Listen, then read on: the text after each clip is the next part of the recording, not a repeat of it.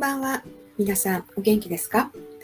ビズ英語塾の小林真美です。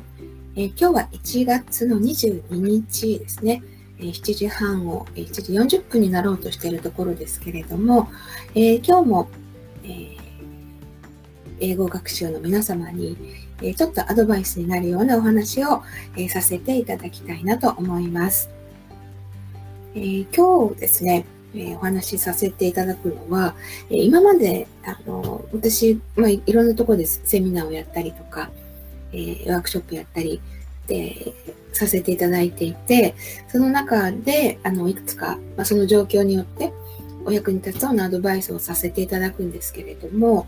え、その中でですね、今日お話しするのっていつも好評な、え、アドバイスなんですね。特にあの、私が言った時すぐに、ふむふむって思われるよりも、後からもう一回お会いすることがあったりとか、あの、連絡先交換してて、えー、あの、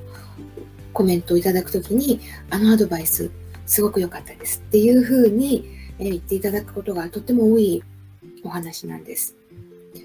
で、私自身もですね、働き、まあ、英語を使って働くっていう環境になって、かなり早い段階で、これは、えー、まあ、ある人に多分日本人の方だったと思うんですけれども、アドバイスされたのをきっかけに、まあ、その時は、あの、あそうなんだぐらいに思ってたかもしれないんですけれども、まあ、実際いろんな状況で働く英語で働いて、まあ、コミュニケーションしていく中で、あ、やっぱり、あの、いいアドバイスだわ、と、まあ、私の中ではちょっと染みついていて、で、ここ数年、こう、英語の指導をさせていただくっていう環境になってから、まあ、改めて、これは、まあ、伝えた方がいいなというか、あの、言われないと、やっぱり、まあ、もしかしたらあんまり気づかないことなのかなと思っています。ということでは、なんか、前行きがちょっと長くなりましたけれども、えーまあ、アドバイスのポイントはですね、え何か相手に話をするとき、説明をするとき、それから、まあ、特にこう、提案とか、少し説得するなんていう時にはよりそうなんですけれども、えー、理由はいつも3つっていうお話なんですね。理由はいつも3つ準備して臨みましょうということなんです。で、これはですね、あの、まあ、いろんな理由があるんですけれども、昨日の配信の中で、えー、外国語を勉強することのメリット5つの中に、えー、外国語で話したり、考えたりした方が、人はより、えー、合理的だったり、論理的になるっていうメリットがあったんですね。で、あの時に私、後から考えて、ふんふんと思ったのはですね、あの、まあ、外国語って言うとやっぱりボキャブラリーが限られたりとか、え、表現力が限られたりするので、まあ、本当に大事なことでちょっと言えること何かしらってこうこう狭まるのが逆にあれもこれもとはどちらかないで、まあ、論理的だったり合理的な説明になるんですよっていうのが昨日の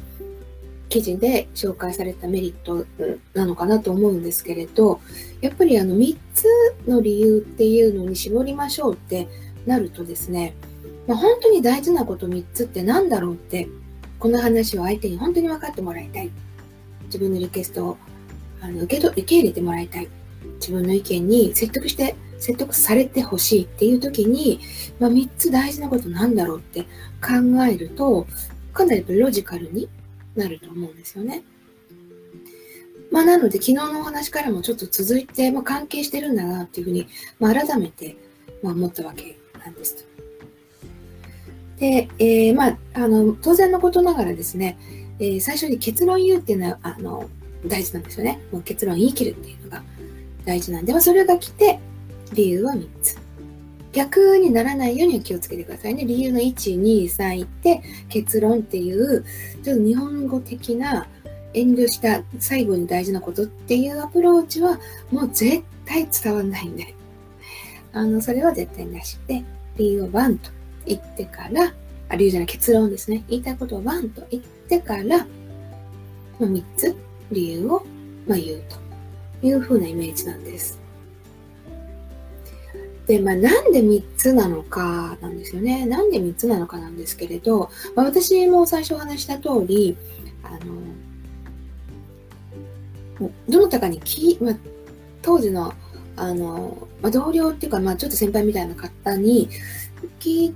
た記憶があって、で、その方は、えー、まあ、そういう、なんですかね、こう、日本人をしっかり、こう、トレーニングする、あの、会社に、あの、外資系にいて、そこで多分アドバイスされてたんだと思うんですね。まあ、自分プレゼン、特にプレゼンなんかをするとき、プロポーザルするときは、結論言って必ず3つの理由を言えっていうふうに言われてたんじゃないかと思うんですけれど、で、まあ、それでうまくコミュニケーションが、言わんとすることが伝わるので、そういうふうにした方がいいよと私にアドバイスしてくれたんじゃなかろうかと、もう何十年も前のことなんでちょっと記憶がやや定かじゃないんですけど、まあそういうふうに、あの、まあ、どっかのアドバイスプラス経験から来るアドバイスだったんですね。で、まあこれがですね、実は、なんあの、私がその英語指導するようになって、あのまあ、いろんな本を読んだりとかするんですけれど、その中の一つにですね、このハーバードビジネスレビューが出している、まあ、ガイド to Better Business Writing っていうのがあるんですね。で、これを読んでたら、3つの理由というのが、ね、出てきたんですよ。やっぱり書き物にでも必ず結論を言ったら3つの理由にしましょうって出てたんですね。で、そこにもう少しちょっと補足の理由があって、若干スッキリしたんですけど、まあ、なんで3つなのかっていう、いう理由ですね。で、それは、えー、一つだと、まあ、弱いと。で、二つでも、やっぱり、こう、まだこうちょっと弱い。で、三つになると、結構よく考えてきたんだなっていうのが、まあ、伝わる。なんで、ネイティブの世界でもマジック3って言われてるそうなんですね。マジック3。まあ、必ず3つがやっぱり説得力があるっていうふうに、まあ、あの、かなり検証もされたことらしいんですけど。で、4つはダメかとか、5つじゃダメかなったらもう全部それはダメなんです。というのは、なんか、アメリカ、まあ、この本によるとですね、アメリカ人にとって、アメリカ、アメリカ人が書いてなかった、まあ、そのネイティブの人たちにとって、数字は1、2、3、その他しかないみたいな。まあ、ことが、まあ、若干極端だとは思うんですけど、まあ、そんな表現がありまして、まあ、一つ、二つと、三つまでいったら、4、5、6とかなしでもその他になって、もその、その他の数みたいになって、やっぱりあの、長すぎる。まとまってないっていうふうに取られるみたいなんですね。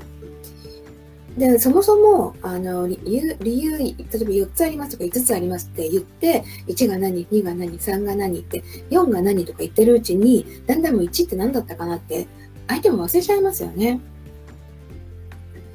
なので、やっぱり3つにまとめるっていうことが、まあ、すごく大事っていう、まあ、その意識をするってことが大事っていうのがこの本に書かれてたんですよね。マジック3って言われるそうなんです。で、えーじゃあ理由が2つしかない時にどうすんのと、うん、いう時は、やっぱもう3 reasons と言っちゃって、1番と2番をなんか変えて3つ目に、ちょっと言葉変えてじゃないですけど3つ目に、まあ言うと。よくよく考えたら3つ目って2つ目と同じこと言ってますよねみたいになったとしても、3つがいいんだそうです。で、4つとか5つとかった場合には、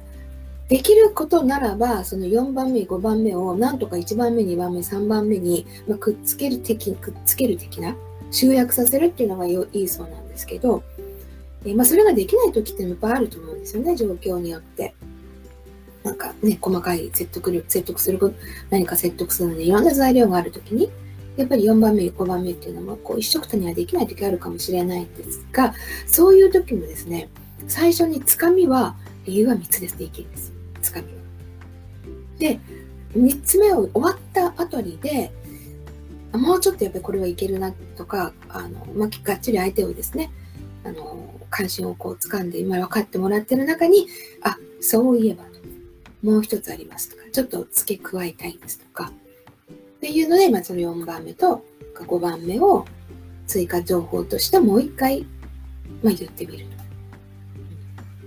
まあ、ポイントはその5個ありますとか言ったら、まあ、相手ももうそんなにあったら、なんかまとまってないなみたいに思ったり、ね、ええー、って感じになっちゃう。まあ、それを避けましょうっていうことでね。3つだったら、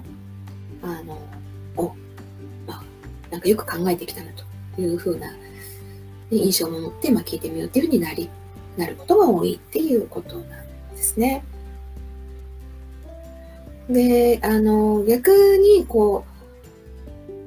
何か言われて時、こう、なんか、とか言われた時に、すごいリクエストとかなんか受けた時に、それできないって、そんなの受け入れられないみたいな時も、あの、unfortunate とかなんとか言いながら、ちょっと、we will not be able to accept your request とか、ね、なんか、ちょっとそのリクエスト難しいんですとか言った後に、we have three reasons っていうのが、まあ、よくって、って言われてるんですね。あの、ネゴシエーションの中での、こう、まあ、テクニックのところで。で、なんでかっていうと、わーってリクエストしてきた人が、こっちが、もう3つ理由があるなんて言っちゃったら、あ、その3つを一個一個潰して説得するのって難しいなというふうに、まあ、取って、ああってなんか諦める傾向があるそうなんですね。そこで、